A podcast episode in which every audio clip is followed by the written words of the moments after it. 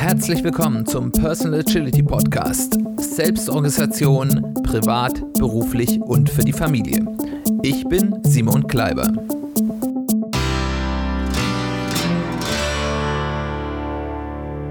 Herzlich willkommen zu einer weiteren Folge des Personal Agility Podcast. Schön, dass du wieder dabei bist, schön, dass du eingeschaltet hast und zuhörst.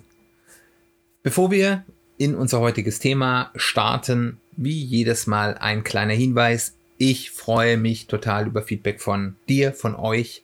Ich möchte, dass das nicht nur so ein Einwegkommunikation ist. Das heißt, wenn ihr Fragen habt, wenn ihr Kommentare habt, wenn ihr Diskussionsbedarf habt, ähm, kommt gerne auf mich zu per Mail, über Social Media oder eben auch über die Website des Podcasts www.personal agility-podcast.de. Da gibt es zu jeder Folge einen Blogpost mit Kommentarfunktion.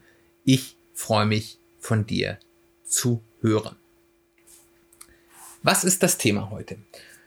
Wir haben ja schon jetzt seit einiger Zeit eine kleine Serie äh, am Laufen, äh, wo wir uns alle paar Folgen hier mit einem Grundlagenthema der agilen Bewegung, des agilen Denkens äh, auseinandersetzen und uns anschauen, was das denn für die persönliche Agilität zu bedeuten hat, inwieweit das übertragbar ist, inwieweit das wichtig ist.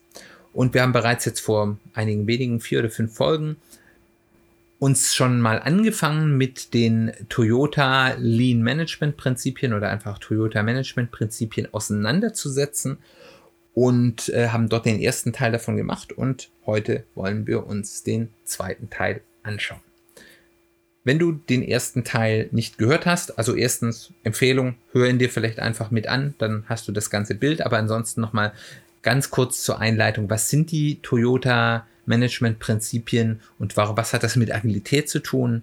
Ähm, ganz kurz zusammengefasst. Also die ähm, Toyota hat ähm, nach dem Zweiten Weltkrieg, wie viele Unternehmen in Japan, ganz neu aufbauen müssen, eine industrielle Fertigung. Und dort sind eben einfach, weil es viele Verluste im Krieg gab, äh, kamen eher und sehr ungewöhnlich für, die japanische Kultur relativ junge Unternehmenslenker in entscheidende äh, Positionen, die sehr stark selbst darüber nachgedacht haben, eben nicht ganz so sehr in der Tradition verhaftet waren, sondern darüber nachgedacht haben, wie man sinnvoll ein Unternehmen führt. Und äh, dabei kam heraus das Toyota Production System, ähm, das so ein bisschen die Grundlage von vielen ja, Leanen äh, und damit eben auch für Grundlage für Agilität ist, Denkarten ist, die eben zuerst in der Industrie da waren und dann eben irgendwann in den 90er Jahren eben auch auf Wissensarbeit übertragen wurden. Das das, was dann eben man so landläufig als agile Methoden kennt. Ähm, und ähm, ja, die eben mit dieser Art des Arbeitens in den 70er, 80er Jahren die äh, europäischen und äh, amerikanischen Industriebetriebe vor sich hergetrieben ha haben, weil sie einfach mit diesem System sehr, sehr erfolgreich waren, auch langfristig sehr erfolgreich waren ähm, und äh, das den sehr traditionellen amerikanischen und europäischen ähm, Industrieunternehmen sehr schwer gefallen ist, sich daran anzupassen. Und ähm, Teil des Toyota Production Systems sind eben die Managementprinzipien von Toyota, ähm, die für mich so ein bisschen die Mutter der Agilität sind. Und man, wenn man so ein bisschen diese unterschiedlichen Grunddokumente der Agilität nebeneinander hält, dann sieht man da ganz häufig wirklich die Herkunft. Viele dieser Punkte, die man in diesen Management-Prinzipien liest, klingen so ein bisschen nach Common Sense, wo man sagt, ja, das ist doch ganz klar, es ist doch logisch, dass man das so macht. Wenn man allerdings ein bisschen in verschiedenen Unternehmen rumkommt, äh, dann merkt man, dass das häufig sehr weit von der erlebten Realität entfernt ist. Also ich habe das, wenn ich Schulungen gebe, stelle ich das zur Agilität, stelle ich auch gerne diese Prinzipien vor und dann sagen die Leute, ja, was bringt, was sagst denn hier? Äh, das ist doch ganz logisch, das ist doch, das äh, ist doch jetzt nichts Besonderes und dann frage ich ja, wird das denn so hier gelebt bei euch? Und dann hat man einen guten Conversation Starter, um das mal äh, vorsichtig auszudrücken. Genau, die 14 Prinzipien sind in vier Gruppen aufgeteilt, nämlich Philosophie, Prozesse, Personen und Partner und Problemlösung. Und die ersten zwei, Philosophie und Prozesse, haben wir bereits in der ersten Folge besprochen. Und heute wollen wir uns mit den Bereichen Personen und Partner aus äh, Personen und Partner und dem Bereich Problemlösung auseinandersetzen. Dann wollen wir mal gleich einsteigen. Der Bereich Personen und Partner ist vielleicht der Bereich, weil es eben hier sehr stark um zwischenmenschliche Dinge geht und auch um, ja, ich sag mal, Personalführung, ähm, ist wahrscheinlich der Bereich, der am wenigsten auf persönliche Agilität übertragbar ist. Dennoch, insbesondere bei einem der Prinzipien dort, finde ich es trotzdem sehr wichtig. Dennoch möchte ich jetzt erstmal die, äh, also in diesem Bereich gibt es drei Prinzipien, die ersten zwei zusammenfassen.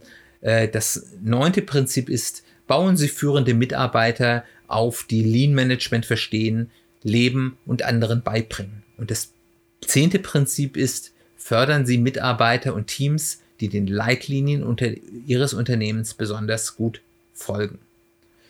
Ähm, was man aus diesen beiden, und ihr merkt hier, das ist natürlich wirklich sehr unternehmens- und personalführungsspezifisch, aber was man aus diesen beiden mitnehmen kann, ist es wohl am ehesten, dass man sich selbst mit den Grundlagen der Agilität, weil in der persönlichen Agilität ist man ja selbst sein Manager und selbst sein Mitarbeiter, ähm, dass man sich selbst mit den Grundlagen der Agilität oder auch der Lean-Methoden auseinandersetzen sollte vielleicht ähm, und eben nicht nur irgendwas macht, weil irgendjemand wie ich das euch erzählt, das ist ganz toll, sondern eben, das ist so ein Prinzip, was ich in der Wissensvermittlung in der Agilität auch in meinem beruflichen Umfeld gerne benutze, ähm, man eben Agilität aus den Prinzipien her denkt, ähm, die, die dem zugrunde liegen. Äh, und sich daraus dann eben durch das Verstehen, wirklich das Durchdringen der Prinzipien, wirklich auch das Vorgehen selbst heraussuchen kann, was für einen selbst in der persönlichen Agilität oder eben bei Unternehmen für das Unternehmen auch wirklich das Richtige ist. Ich nenne das Agility by First Principles werden wir im nächsten Jahr werde ich auch noch mal wahrscheinlich ein paar Folgen zu diesen First Principles, zu diesen grundlegenden agilen Prinzipien ähm, machen, was vielleicht ganz spannend ist. So viel zu diesen beiden am, aus meiner Sicht am wenigsten übertragbaren ähm, Prinzipien. Spannend finde ich dann allerdings schon eher das elfte, die, die, die, das elfte Prinzip. Bringen Sie ihrem ausgedehnten Netzwerk von Geschäftspartnern Respekt entgegen, indem sie diese fordern und gleichzeitig Unterstützung für deren Verbesserung anbieten. Die Frage, die dem ja so ein bisschen zugrunde legt, ist, wie gehe ich eigentlich mit den Menschen um mich herum um? Wie interagiere ich mit denen? Wie ist meine Erwartungshaltung denen gegenüber? Nutze ich die Menschen in meinem Umfeld nur für meinen Nutzen? Interessieren mich die Menschen in meinem Umfeld nur dann, wenn sie etwas für mich tun? Können wir ja gerade auf der politischen Weltbühne jemand beobachten, der wahrscheinlich relativ stark so agiert? Oder auf der anderen Seite des Spektrums lasse ich mich von den Menschen nur ausnutzen. Ich kenne da einige Leute, die sind sehr liebenswerte und sehr hilfsbereiche Menschen und ähm, die schauen immer nur, was kann ich für andere tun. Die sagen nie nein ähm, und wundern sich dann am Ende, dass sie eben auch zu kurz kommen und von vielen Menschen dann vielleicht auch nicht wirklich ernst genommen und geachtet werden. Und was eben hier in diesem Prinzip formuliert wird, ist, dass ich eine Balance aus beidem finden muss. Also erstens, ich möchte mit den Menschen um mich herum mit Respekt umgehen. Das ist ja auch schon mal so eine Haltung. Das heißt, also ich sage hier, ähm, ich, es ist ja so auch eine Haltung, wie gehe ich an Leute ran? Denke ich, das ist ein Depp? Oder sage ich, das ist ein anderer Mensch mit vielleicht anderen Werten, mit vielleicht anderen Fähigkeiten, aber ich begegne dem erstmal auf Augenhöhe mit Respekt. Ähm, aber es ist auch eine Frage, mit wem umgebe ich mich? Umgebe ich mich dann vielleicht auch eher mit Menschen, bei denen es mir leichter fällt, sie zu respektieren und vielleicht nicht mit Menschen, mit denen mir das deutlich schwerer fällt.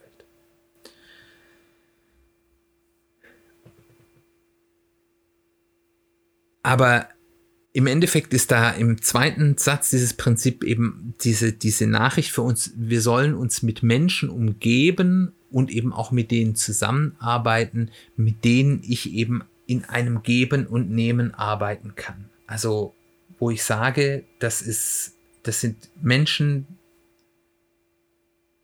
die geben mir was zurück, aber denen kann ich auch was geben. Und jetzt, da müssen wir jetzt aufpassen, das ist nicht transaktional gedacht. Also das ist nicht so, ich gebe dem nur was, wenn er mir was gibt oder der hat mir was gegeben, deswegen bestehe ich jetzt ewig in deiner Schuld, sondern es geht um diese, die Grundeinstellung zu sagen, ja, okay, ich ähm, kann von den Menschen, um das jetzt hier zu, zu sagen, von meinen Partnern etwas fordern, aber gleichzeitig sage ich auch, ich gebe auch was, wo ich etwas geben kann. Ähm, das steht aber in keinem direkten Zusammenhang. Und äh, das sind häufig die allerbesten Beziehungen. Also ich mit Menschen, mit die ich mich jetzt über Jahrzehnte ganz stark befruchtet habe, auch war das nie so, ich helfe dir mal, dann musst du mir auch helfen, sondern das sind Leute, wo, wo ich weiß, jetzt mal auf der Geschäftsebene, auf der persönlichen Ebene geht es genauso, das sind nur die Beispiele etwas komplizierter, wo ich weiß, wenn ich mal höre, da sucht jemand, jemand, der das kann, dann sage ich das hier, ähm, telefoniert euch doch mal zusammen, da kenne ich jemand. Und da erwarte ich nicht, dass der andere dann das genau zurückmacht. Aber auf der anderen Seite, wenn die mir mal helfen können oder ich mal eine Frage habe, dann weiß ich bei denen, da habe ich auch ein offenes Ohr. Und das ist, das sind die Art von Menschen, mit denen man sich umgeben sollte, mit denen dieses Geben und Nehmen, was nicht aufrechnet, mit denen das geht. Und wenn man sich mit solchen Menschen umgeben will, ist das Wichtigste eben auch selbst ein Vorbild für dieses Verhalten zu sein.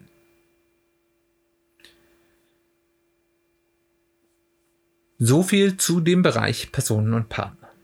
Dann gehen wir zum letzten der vier Teile übrig. Auch hier haben wir drei Prinzipien, den Bereich der Problemlösung.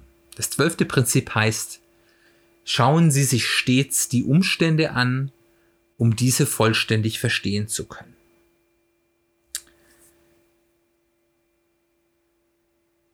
Dem, diesem Prinzip liegt zugrunde ein, ein japanisches Prinzip und ich werde jetzt wahrscheinlich das ganz furchtbar falsch aussprechen, das Prinzip des Genshi Genbutsu. Das, man könnte das ausnetzen, das ähm, selbst hingehen und es für sich selbst sehen.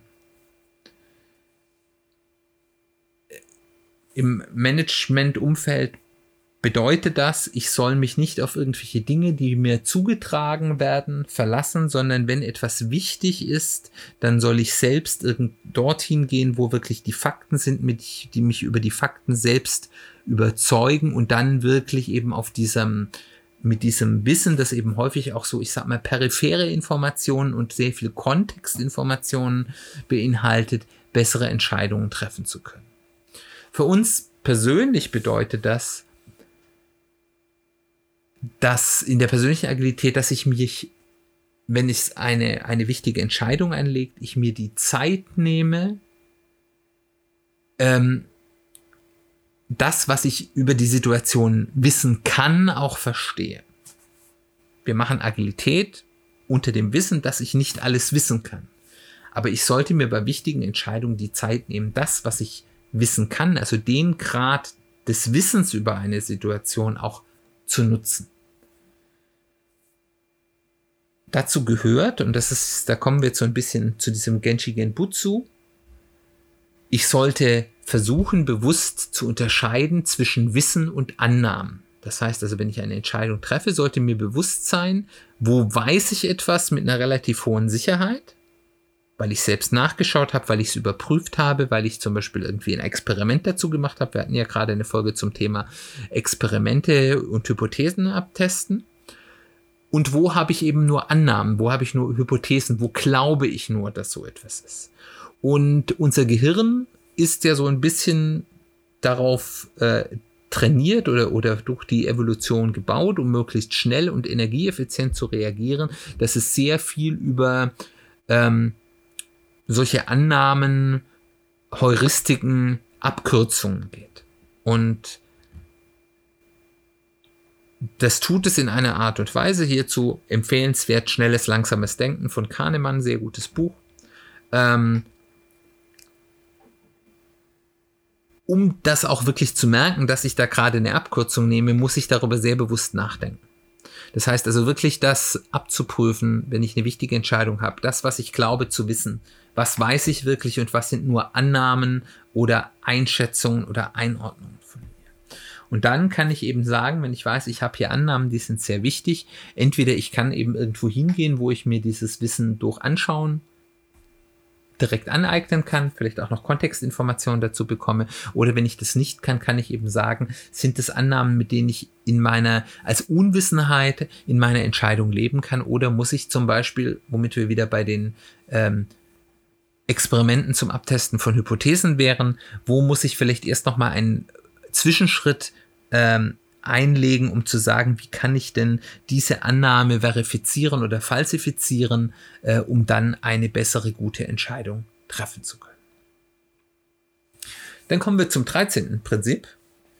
Stellen Sie sicher, dass bei Entscheidungen Konsens vorliegt, zuvor alle Handlungsalternativen gründlich durchdacht wurden und Entscheidungen schließlich zügig umgesetzt werden.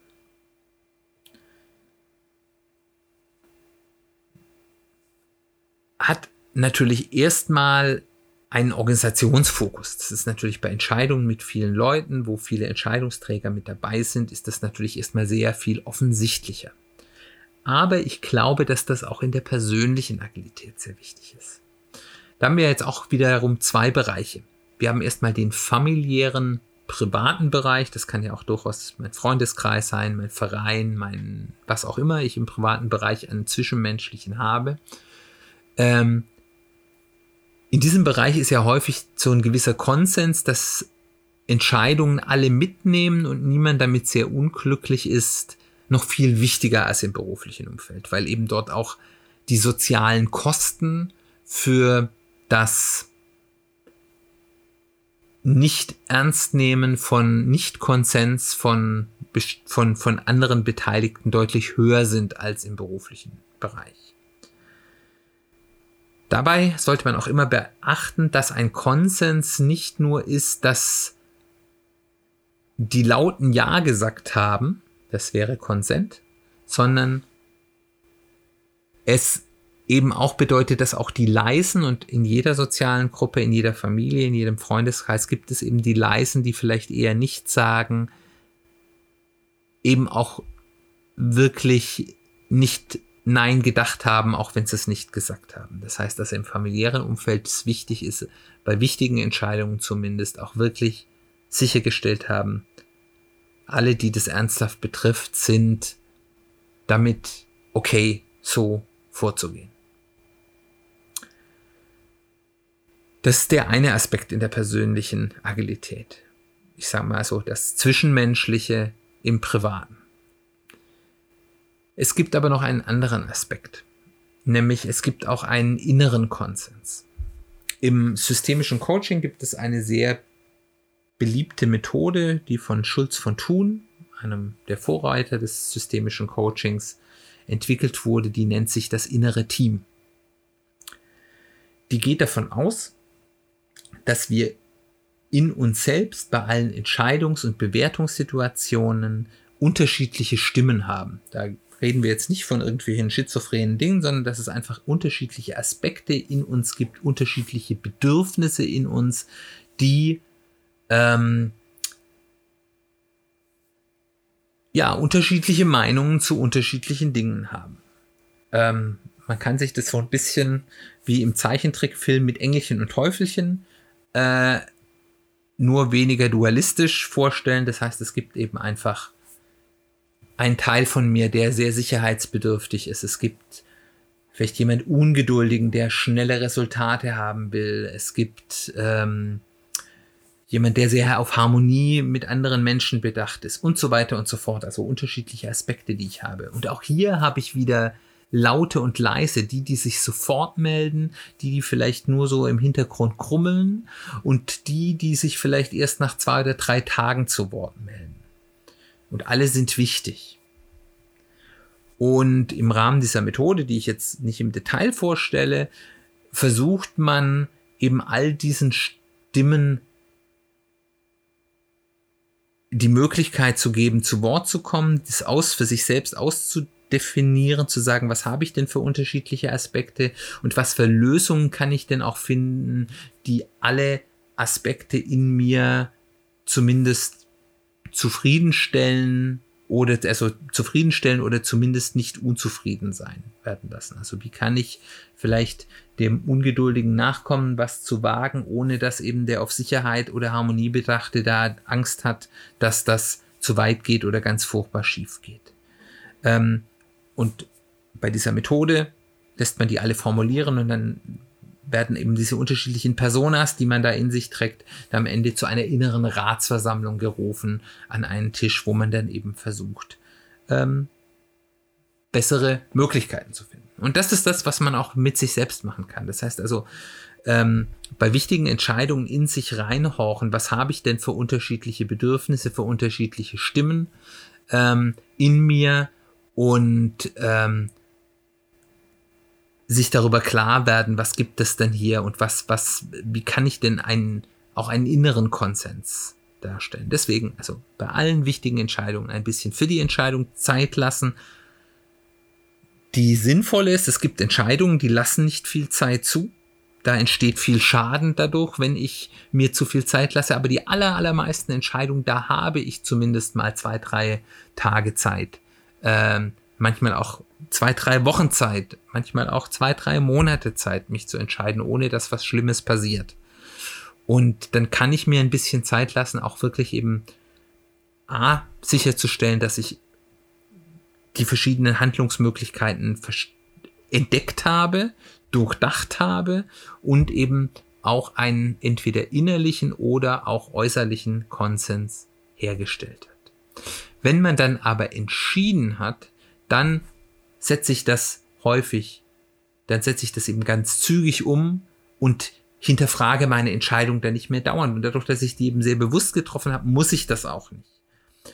Und in der Agilität gibt es dafür ja auch noch diese regelmäßige Reflexion, die mir ermöglicht, außerhalb dieser Reflexionsrhythmen dann eben auch nicht die ganze Zeit mich selbst hinterfragen zu müssen. Das ist ja so ein bisschen, sind wir wieder bei Agility by First Principles so ein ganz wichtiges Prinzip innerhalb der Agilität, dass ich eben widersprüchliche Bedürfnisse kapsle, dass ich das eine im kurzfristigen zulasse, um das andere im langfristigen ähm, eben dann, dann sicherzustellen. Und da kann ich eben sagen, ich mache eben hier wieder eine lokale Stabilität. Ich sage eben bis zu meinem nächsten Reflexionspunkt, wenn jetzt nicht ganz offensichtlich Dinge passieren, die die ganze Entscheidung in Frage stellen, aber solange ich jetzt unter mehr oder minder dem gleichen Informationsstand bin, hinterfrage ich dann bis zu meinem nächsten Reflexionspunkt nicht andauernd, war das jetzt die richtige Entscheidung oder nicht, sondern sage, jetzt habe ich die Entscheidung getroffen, jetzt setze ich sie um, ich weiß, wann mein nächster Reflexionspunkt ist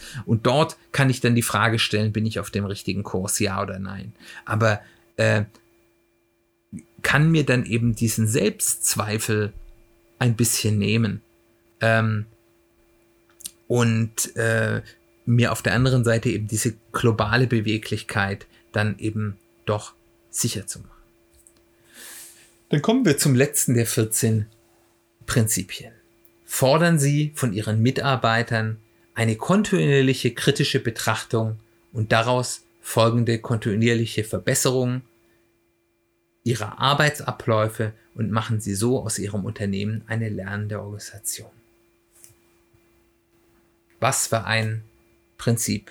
Ist das nicht einer der wichtigsten Grundsätze der Agilität, gleich welche Art, ob es nun die Business-Agilität, die Projektagilität oder eben die persönliche Agilität ist? kontinuierliche Verbesserung durch kontinuierliche Reflexion. Immer wieder in gewissen Abständen sich anschauen, ist das, was wir tun, noch das Richtige, können wir das irgendwie verbessern. Sich selbst und das eigene Handeln immer kritisch hinterfragen, aber nicht irgendwie kritisch hinterfragen, nicht sich selbst immer in diese Selbstzweifel, von denen wir gerade gesprochen haben, reinziehen lassen, sondern wohlwollend kritisch hinterfragen. Also zu sagen, ja, okay, ich glaube, ich habe jetzt erstmal mein Bestes getan oder vielleicht auch sich selbst einzustehen, okay, diese Woche habe ich vielleicht nicht mein Bestes getan, äh, woher kommt es, wie kann ich das besser machen, aber eben wohlwollend zu sagen, nicht, du böser, böser, was hast du wieder falsch gemacht, sondern, okay, du hast jetzt gemacht, was du gemacht hast, was war gut, was war schlecht, wie machen wir es in Zukunft besser, zukunftsgerichtet, optimistisch, konstruktiv. Und damit kann man eben paradoxerweise durch dieses immer wieder kritisch hinterfragen in einer konstruktiven, positiven Art auch eben diese Selbstzweifel reduzieren, wie gerade schon gesprochen, weil ich eben weiß, okay, ich bin mir relativ sicher, ich tue das Beste des aktuellen, meines, auf meinem aktuellen Wissensstand. Und wenn ich jetzt gerade doch nicht das Beste tue, dann werde ich das relativ bald feststellen durch mein kontinuierliches Hinterfragen und kann dann wieder ein Stück besser werden. Daraus erwächst dann eine kontinuierliche inkremelle oder in Iterationen stattfindende Verbesserung, die mir eine unglaubliche Kraft geben kann. Wir haben vor einigen Folgen uns über das, die Kraft des Schwungrads unterhalten. Äh, die mich sehr, sehr weit bringen kann. Dieses immer wieder positive Hinterfragen und immer wieder in kleine Schritte ein bisschen besser werden, ohne sich in einen riesen Druck stellen zu müssen, der Selbstperfektion. Das ist der Kern persönlicher Agilität. Und damit, glaube ich, können wir schon feststellen, die Toyota Management Prinzipien können uns auch für die persönliche Agilität viel Wichtiges mitgeben. Sie sind für mich nach wie vor die Mutter der Agilität und ähm, sind von daher es immer mal wieder wert, durchzulesen und darüber nachzudenken. Das war's für die heutige Folge. Herzlichen Dank, dass du zugehört hast. Ich hoffe, es hat dir gefallen. Schön, dass du wieder dabei warst. Zum Abschluss noch meine üblichen Hinweise, wenn du das erste Mal dabei bist. Schön, dass du dabei bist. Herzlich willkommen. Ich hoffe, es war schön für dich und interessant für dich. Du wirst vielleicht gemerkt haben, in den Folgen, in den Podcasts referenziere ich immer wieder auf Themen, die wir in vorherigen Folgen äh, ja, besprochen haben. Und wenn du darüber mehr wissen willst, kannst du natürlich die alten Folgen nachholen ich freue mich, wenn du das mit allen Folgen machst. Ich glaube, das ist auch interessant, aber ich habe auch ein Verständnis, dass man jetzt mit inzwischen ja 49 Folgen, die jetzt hier produziert wurden, äh, das ein ganz schönes Nachholpensum wäre und dass das natürlich nicht jeder will und nicht jeder kann. Ähm, deswegen hier so ganz kurzer Tipp, um so die Basics mitzubekommen, hör dir die Folgen 2 und 3 an. Da geht es grundlegend darum, wie baue ich mir ein persönliches oder ein Personal Kanban-System auf. Und dann die Folgen 7 bis 13, das war Anfang des Jahres ein Special zum Thema ähm, persönliche Strategieentwicklung über ein paar Folgen, wo man da mal in die Basics reingegangen ist. Das ist eine gute Grundlage. Ansonsten schau dir einfach mal die Titel der äh, Folgen an. Die sind relativ sprechend. Ähm, wenn dich da was interessiert oder was referenziert wurde, was, was vielleicht Interesse auf mehr gemacht hat, hör dort einfach rein. Ansonsten, wenn irgendwelche Fragen sind, komm gerne auf mich zu. Auf Social Media bin ich und auch der Podcast auf fast allen Plattformen zu finden. Die Links dazu gibt es in den Show Notes. Wenn es die Show Notes auf deiner Podcast-Plattform nicht zu sehen gibt, komm auf die Website des Podcasts www.personal-agility-podcast.de. Da gibt es zu jeder Folge, wie gesagt, einen Blogpost, wo die Show Notes zu finden sind. Wenn es dir gefallen hat, freue ich mich, wenn du mich weiterempfiehlst, um einfach noch mehr Menschen erreichen zu können. Entweder durch persönliches Weitersagen, bei Kollegen, bei Freunden. Du kannst gerne die neuen Folgen, die ich poste, auf Social Media teilen. Das hilft mir natürlich auch ganz ungemein. Und ähm, wenn du Lust hast, ein Review zu schreiben, freue ich mich auch sehr darüber, entweder auf der Plattform, auf der du hörst, wenn es dort die Möglichkeit für Reviews gibt, oder ganz besonders auch auf ähm, iTunes, Apple Podcasts. Äh, das ist so ein bisschen die wichtigste Bewertungsplattform für Podcasts. Wir haben es gerade schon gesagt, 49 Folgen haben wir geschafft. Die nächste Folge ist die 50. 50. Folge. Ähm, auch ein Konstrukt oder ein, ein Ergebnis von kontinuierlichem äh, Arbeiten äh, in kleinen Iterationen. Und deswegen werden wir uns in der nächsten Folge ein bisschen als Jubiläumsfolge damit beschäftigen, was denn für mich so ein bisschen retrospektiv persönliche Agilität für mich in meinem Leben gebracht hat. Wird ein bisschen persönlicher. Ich weiß noch nicht genau, was ich da genau dann erzählen werde. Da muss ich noch ein bisschen drüber nachdenken. Äh, ich bin gespannt, was dort wird und ich würde mich freuen, wenn du auch dann wieder einschaltest. Dann bleibt mir nur noch mal ein letztes Mal herzlichen Dank für die Aufmerksamkeit zu sagen und wir hören uns ganz bald wieder.